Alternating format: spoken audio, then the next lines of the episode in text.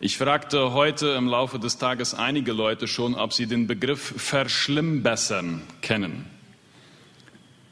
Mir war er geläufig und ich habe nachher extra nochmal nachgeschaut. Er steht tatsächlich im Duden. Etwas verschlimmbessern. Etwas verschlimmbessern, das ist der Versuch, etwas zu verbessern, der aber scheitert und dadurch alles nur noch viel schlimmer wird. Ich weiß nicht, vielleicht äh, kennt ihr die Umschreibung, ayudar no siempre ayuda, helfen ist nicht immer hilfreich. Das umschreibt eigentlich, was dieser Begriff bedeutet, verschlimmbessern.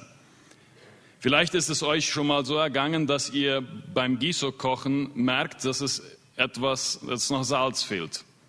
Und man will das, den Giso verbessern und man schüttet noch etwas Salz hinzu und das Resultat ist dann, dass der Giso letztlich versalzen ist und dann ist er zu nichts mehr nütze. Unser Arbeiter früher auf dem Bauernhof, der war mit dem Traktor unterwegs in die Werkstatt.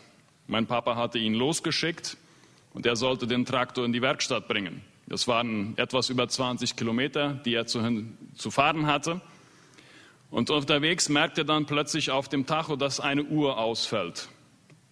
Und er hält sofort an, macht den Motor aus und wartet, weil er wusste, dass mein Vater nachher hinterherkommen würde. Währenddessen kam mein Onkel vorbei, sieht den Traktor, erkennt ihn, erkennt den Fahrer und fragt, was ist los? Na, die Uhr ist ausgefallen und ich habe angehalten. Na, welche Uhr? Na, diese da auf dem Tacho. Na, das ist nur die Anzeige, dass, der, dass die Batterie nicht mehr lädt. Du kannst ruhig weiterfahren. Okay? Sie kannten sich und, und der, unser Arbeiter hat dann den Weg fortgesetzt. Und mein Onkel kam dann zu uns auf den Hof und hat das erzählt und dann sagt mein Papa, welche Uhr war das? Na, die unten links, das ist die Öldruckuhr. Der hat keine Anzeige für die Ladung der Batterie. Er setzte sich sofort ins Auto und ist hinterhergefahren. Das war aber natürlich schon zu spät. Der Traktor stand mit dampfendem Motor am Straßenrand irgendwo weiter. Das war ein Versuch zu helfen und das hat alles nur noch viel schlimmer gemacht, verschlimmbessert. In diesem heutigen Text Kolosser Kapitel 2 und ich lade euch ein, den Text aufzuschlagen, denn ich werde auf verschiedene Stellen eingehen. Kolosser Kapitel 2. Das ganze Kapitel geht es auch um Verschlimmbesserungen, die letztlich darin münden, dass Paulus sagen muss, das, was jetzt zum Schluss dabei rauskommt, ist eine Irrlehre. Das ist eine falsche Lehre. Und er warnt die Gemeinde in Kolossä vor dieser falschen Lehre. Weil Paulus ist überzeugt, es gibt nur eine einzige Wahrheit und die ist in Jesus Christus. Und ich möchte zwei Punkte besonders betonen. Der erste, Christus ist alles. Und der Text ist so aufgebaut, dass Paulus in den ersten sieben Versen in Kapitel 2 eigentlich die Themen schon einmal aufgreift und nachher dann nochmal wiederholt und ausführt. Und ich lese deswegen auch nicht den ganzen Abschnitt, sondern ich werde nur die ersten Verse lesen und ich lese die ersten drei jetzt mal. Kolosser Kapitel 2 ab Vers 1. Denn ich will, schreibt Paulus, dass ihr wisst, welchen großen Kampf ich um euch habe. Und die in Laodicea und alle, die mein leibliches Angesicht nicht gesehen habe, damit euer Herzen getröstet werden, vereinigt in Liebe und zu allem Reichtum an Gewissheit, des Verständnisses zur Erkenntnis des Geheimnisses Gottes. Und das Geheimnis ist Christus Jesus, in dem alle Schätze der Weisheit und der Erkenntnis verborgen sind. Paulus weiß, dass die Gemeinde bedroht ist durch Irrlehren, durch falsche Lehren, die zirkulieren. Und er kämpft für diese Gemeinde. Wie kämpft er? Also zunächst einmal kämpft er nicht, indem er andere Gemeinden darüber informiert per WhatsApp und Instagram. Gemeinde so und so, die ist vom Glauben abgefallen, Achtung vor der Gemeinde. Das macht er eben gerade nicht, sondern er kämpft im Gebet für diese Gemeinde. Und er bleibt aber nicht beim Beten, sondern er setzt sich auch hin aus der Gefangenschaft in Rom und schreibt dieser Gemeinde einen Brief und zeigt ihnen, liebe Leute, passt auf, da sind falsche Lehren bei euch im Umlauf. Und sein Ziel ist es, dass sie wirklich erkennen, wer Jesus Christus ist. Paulus sagt, Jesus Christus ist das Geheimnis der Erkenntnis Gottes. Es ist das Geheimnis, welches es zu erkennen gibt. Und wer das tut, der hat eigentlich alles erkannt. Der hat einen festen Standpunkt. Seht, um sich vor falschen Einflüssen, um vor Irrlehren und falschen Lehren, die zirkulieren, zu schützen, brauchen wir jetzt nicht all diese Lehren kennen und zu durchschauen, sondern wir müssen wissen, wer Jesus Christus ist. Wir müssen wissen, wo, welches das Geheimnis ist, und das ist Jesus. Und das macht Paulus nachher deutlich ab Vers 9, wo er auf dieses, diesen Jesus nochmal zurückkommt. Und da steht in Vers 9 dann, denn in ihm, also in Christus, wohnt die ganze Fülle der Gottheit leibhaftig. Vor einigen Wochen hat Raphael Friesen hier an dieser Stelle über Kolosser 1,15 und die folgenden Verse gesprochen und damals schon betont, der Kolosserbrief lässt keinen Zweifel darüber offen, dass Jesus Gott ist. Es besteht kein Zweifel. Jesus ist Gott. Und hier in Vers 9 sagt Paulus nochmal, die ganze Fülle der Gottheit wohnt in Jesus Christus. Und das müssen wir jetzt verstehen auf diesem Hintergrund der falschen Lehren, die da umherschwirrten. Man ging davon aus, dass die Fülle der Gottheit so jenseitig war, so weit entfernt, dass man eine ganze Menge von Vermittlern brauchte, um sich dieser Gottheit zu nähern. Es ist sozusagen so, wie wenn du zu einem Chef willst von einer großen Firma und du musst erst bei sieben Sekretärinnen vorbei, bevor du dann endlich mal zu seinem Büro kommst. Ja? Und da sagt Paulus, nein, die Fülle der göttlichen Heils, die Fülle der Gottheit wohnt in Jesus Christus. Und da brauchen wir keine Sekretären, um dahin zu kommen. Er sagt dann in Vers 11, in ihm, in Christus seid ihr beschnitten worden aber nicht in einer Beschneidung, die mit Händen geschehen ist, sondern im Ausziehen des fleischlichen Leibes in der Beschneidung in Christus. Mit ihm seid ihr begraben in der Taufe, mit ihm auferweckt durch den Glauben an die wirksame Kraft Gottes, der ihn aus den Toten auferweckt hat. In Christus seid ihr beschnitten worden, nicht physisch, sondern geistlich. Die Beschneidung war ja das äußere Zeichen der Zugehörigkeit zum Volk Gottes.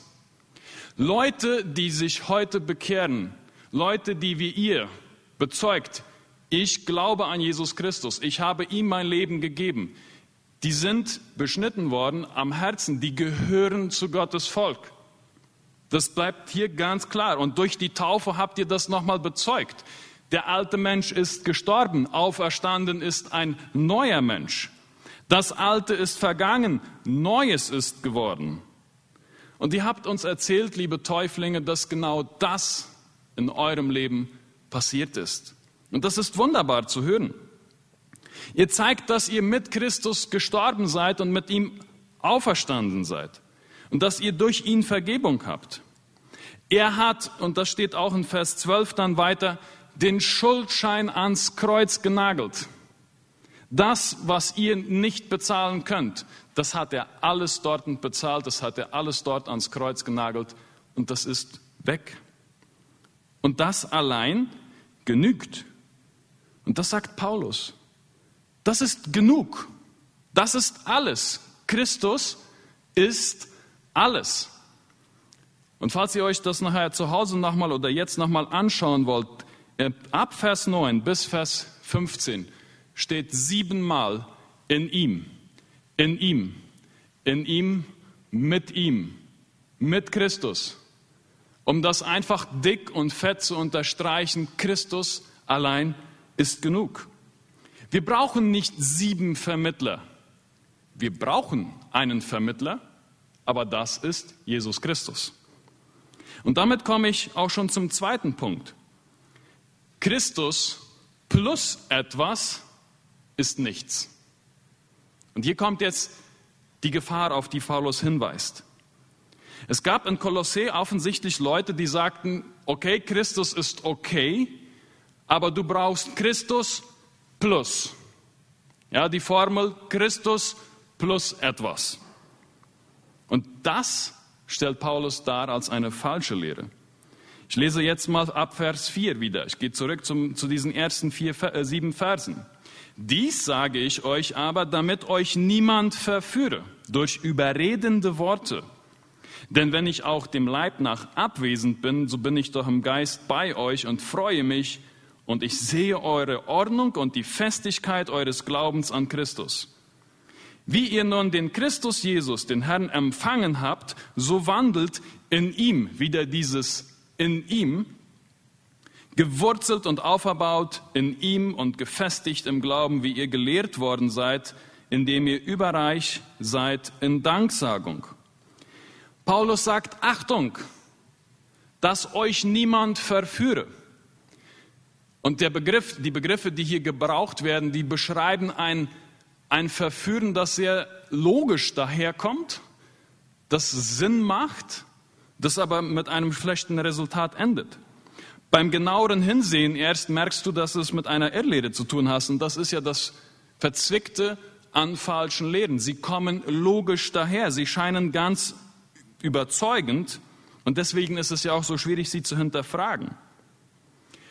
Ich denke da zum Beispiel auch an, an das Wohlstandsevangelium, das immer wieder gepredigt wird. Du musst einfach nur gewisse Sachen tun und dann wird es dir gut gehen. Gut, man kann jede Menge Bibelverse finden, die dazu auch herangezogen werden. Oder die Leugnung der Jenseitigkeit auch in unseren Kreisen. Jetzt schauen mich vielleicht einige an und sagen, hm, die meisten Mennoniten glauben doch an ein Leben nach dem Tod. Vielleicht, aber sie leben, als ob es eines, so ein Leben gar nicht gibt. Komplett zentriert auf das Diesseits komplett zentriert auf materielle und vergängliche Werte und Dinge. Und auch da kann man wieder argumentieren, ja gut, arbeiten ist gut, Geld verdienen ist gut, auch die Dinge kann man wieder sehr logisch verkaufen. Paulus warnt vor vier Jesus plus Formeln.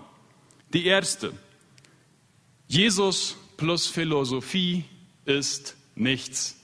Ich lese Vers 8. Seht zu, dass niemand euch einfange durch die Philosophie und leeren Betrug nach der Überlieferung der Menschen, nach den Elementen der Welt und nicht Christus gemäß. Das Problem ist also, es ist ein Warnruf und ein Aufruf, Achtung vor der Philosophie nicht Jesus plus Philosophie ist. Das ist, das ist falsch. Und das ist hier sehr plastisch beschrieben. Lasst euch nicht einfangen, wie man Gefangene in einem Krieg einfängt. Lasst euch nicht einfangen davon. Denn Philosophie kommt auch sehr logisch daher. Philosophie an sich ist ja nichts Schlimmes. Das Problem ist, wenn ich die Formel brauche, Jesus plus Philosophie. Denn das ist wieder menschliches Denken. Das logische Überlegen und das logische Schlussfolgern. Das Vertrauen auf eben diese menschliche logische Denkweise. Gut, früher war Philosophie auf jeden Fall logisch und mit dem Denken verbunden. Heute ist es vielmehr auch mit dem Gefühl verbunden. Die großen Fragen der Menschheit, wozu bin ich geboren, was, wozu lebe ich, wo gehe ich hin, die versucht man rational mit dem Denken zu beantworten. Und das steht im Gegensatz zur Offenbarung Gottes. Diese Offenbarung Gottes beantwortet diese Frage. Jesus ist genug. Das allein genügt. Und deswegen spricht Paulus zum Beispiel auch in 1. Korinther 1, 19 und weiter davon, von der Torheit der Predigt. Sie kommt für viele wie eine Torheit daher. Das ist einfach zu einfach. Das kann gar nicht sein. Aber eben gerade diese Torheit durch den Glauben wird retten und die Weisheit der Menschen wird vergehen. Wir brauchen keine Philosophie. Sie, Bezug, sie fügt in Bezug auf den wahren Glauben nichts hinzu. Die zweite Sache, Jesus plus Legalismus ist nichts. Ich lese Vers 16 und 17. So richte euch nun niemand wegen Speise oder Trank oder betreffs eines Festes oder Neumondes oder Sabbats, die ein Schatten der zukünftigen Dinge sind. Der Körper selbst aber ist Christus. Es gab also Leute, die sagten Christus okay, aber du musst zusätzlich noch gewisse Traditionen und Riten und legale Dinge einhalten. Das dann erst ist das genug. Und das ist wieder aus diesem judaistischen Kontext, wo man glaubt, dass gewisse Riten eingehalten werden müssen, um ein wahrer Christ zu sein. Wahre Spiritualität, wahre Geistlichkeit und die Errettung war verbunden mit Christus und dann zusätzlichen externen Verhalten. Und ich denke, auch da in unseren Kreisen sind wir sehr gut, gewisse zusätzliche Regeln aufzubauen. Wir gelten dann als gute Christen, wenn wir nicht fluchen, nicht rauchen, ähm, was noch, regelmäßig zum Gottesdienst gehen und so weiter. Und das wird als Barometer für wahre Geistlichkeit verwendet. Diese Regeln haben wir dann vielleicht auch ganz schnell gelernt und wir meinen dann, dann sind wir angekommen. Und andere Themen wie Geiz, Lästern und so weiter, die bleiben irgendwo weiter hinten. Versteht mich nicht falsch, Christen werden nicht fluchen, sie werden sich vom Rauchen fernhalten, sie werden zum Gottesdienst kommen, aber nicht, weil sie glauben, dass das irgendeiner der Rettung etwas hinzufügt, sondern als Zeichen des Gehorsams und weil sie überzeugt sind, dass es dem, einem christlichen Lebensstil nicht entspricht. Also Christus plus Legalismus ist nichts. Ich komme zum dritten.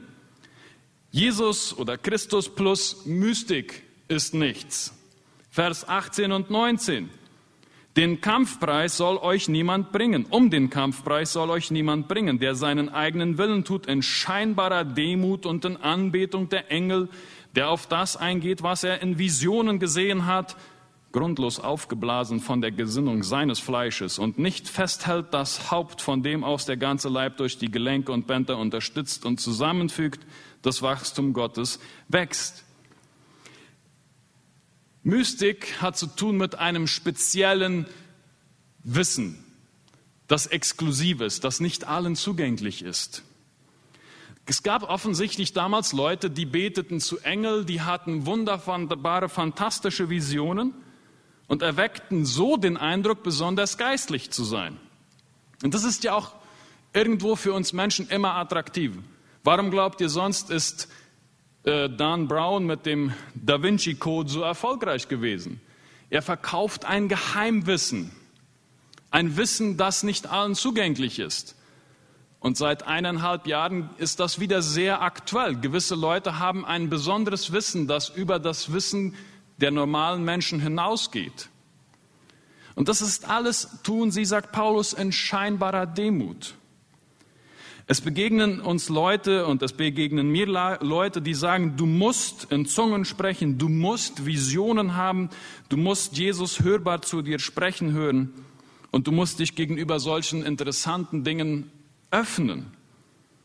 Und sie meinen eine besondere prophetische Aufgabe zu haben und vermitteln den Eindruck, sehr geistlich zu sein. Und das wird von Leitern dann auch sehr leicht missbraucht, manipulativ weil man dadurch eine gewisse Autorität ausüben kann. Kommt zu mir, kommt zu meiner Gemeinde, dann werde ich euch auf ein neues Level, auf eine neue Schiene heben, weil wir hier einen extra, ein geheimes Wissen haben, durch Visionen und so weiter und so fort. Wir brauchen kein extra Wissen. Jesus Christus ist offenbart. Wir haben die Information, die wir brauchen. Wir brauchen keine neue Offenbarung. Wir brauchen keine neuen geheimen Visionen. Wir haben die Fülle der Offenbarung Christi in seinem Wort. Das ist Jesus. Schon in Kapitel 1, Vers 27 sagt Paulus, Ihnen wollte Gott zu erkennen geben, was der Reichtum der Herrlichkeit dieses Geheimnis unter den Nationen sei. Und das ist Christus in euch, die Hoffnung der Herrlichkeit. Die vierte und letzte Warnung. Jesus plus ein Leben in der Selbstverneinung, in der Selbstzüchtigung, das ist auch nichts. Ab Vers 20. Wenn ihr mit Christus den Elementen der Welt gestorben seid, was unterwerft ihr euch Satzungen? Was lebt ihr noch in der Welt? Berühre nicht, koste nicht, betaste nicht. Das ist alles Vernichtung durch den Gebrauch bestimmt, nach den Geboten und Lehren der Menschen. Es gab also Leute, die verzichteten auf Fleisch, auf Sex, auf ein luxuriöses Leben und sie quälten sich selbst, um damit ein besonderes geistliches Niveau wieder zu zeigen. Jesus plus ein asketisches Leben in der Selbstverneinung, das ist das wahre Leben. Und auch da sagt Paulus, Jesus Christus allein genügt. Jesus plus menschliche Weisheit, Jesus plus traditionelle Regeln, Jesus plus Visionen und ein Sonderglauben, Jesus plus Selbstverneinung und Asketismus, das sind Irrlehren, das sind falsche Lehren. Da geht es dann letztlich immer wieder nur um den Menschen. Da geht es nur darum, dass ich etwas zeigen möchte, wie wunderbar geistlich ich bin. Es ist eine selbsterdichtete Frömmigkeit. Und die Antwort ist Jesus plus nichts. Das ist alles. Mehr braucht ihr, liebe Kolosser, nicht. Mehr brauchen wir auch nicht. Paulus schreibt an Menschen, die Kinder Gottes geworden sind und das bezeugt haben. Ihr habt das heute durch die Taufe bezeugt. Es ist ein ganz besonderer Tag, der ein Vorher und ein Nachher definiert in eurem Leben. Es fängt aber jetzt erst das Glaubensleben an. Es ist nicht der Schlusspunkt. Und das möchte ich auch noch mal ganz klar betonen. Philipp Willems hat gestern gesagt, und ich möchte ihn hier zitieren, ihr habt jetzt eine Pfanne im feindliches Gebiet in den Boden gerammt, ich folge jetzt Christus. Und das ist eine Kriegserklärung, da fängt das erst an. Ich habe manchmal den Eindruck, dass wir die Taufe als Endpunkt eines Heiligungsprozesses verstehen, und das ist falsch. Weil dann warten wir und versuchen erstmal perfekt zu sein, um uns taufen zu lassen. Niemand, und ihr habt das gestern auch in euren Zeugnissen betont, ihr seid nicht perfekt. Und deswegen gerade seid ihr so herzlich willkommen in dieser unperfekten Gemeinde, weil hier ist niemand perfekt. Und doch ist diese Gemeinde perfekt. Warum? Weil diese Gemeinde Jesus Christus als ihr Zentrum hat. Und weil Jesus Christus allein genügt. Und mit dieser Taufe habt ihr angefangen. Und ihr habt Leute, die euch daran unterstützen werden. Und das möchten wir tun. Es kommt darauf an, Jesus als Gott zu erkennen. Er hat uns erlöst. Er hat den Preis bezahlt. Und demgegenüber sind andere Dinge nebensächlich. Mein Gebet ist es, dass wir mit dieser Haltung auch in diese Woche gehen und dass wir dann auch Menschen begegnen, die geistlich vielleicht ganz anders leben, die eine andere ein anderes geistliches Leben haben als wir aber wo Christus im Zentrum ihres Lebens ist, dass wir ihnen mit Demut begegnen und sie gnädig auch akzeptieren. Möge Gott uns dabei helfen. Ich bete. Herr Jesus, ich danke dir dafür, dass du allein genug bist. Du bist genug für mich. Du bist genug für uns. Alles, was ich bin, ist in dir. Ich danke dir dafür. Ich danke dir für dieses dein Wort, das so klar und deutlich ist. Hilf uns das zu verstehen.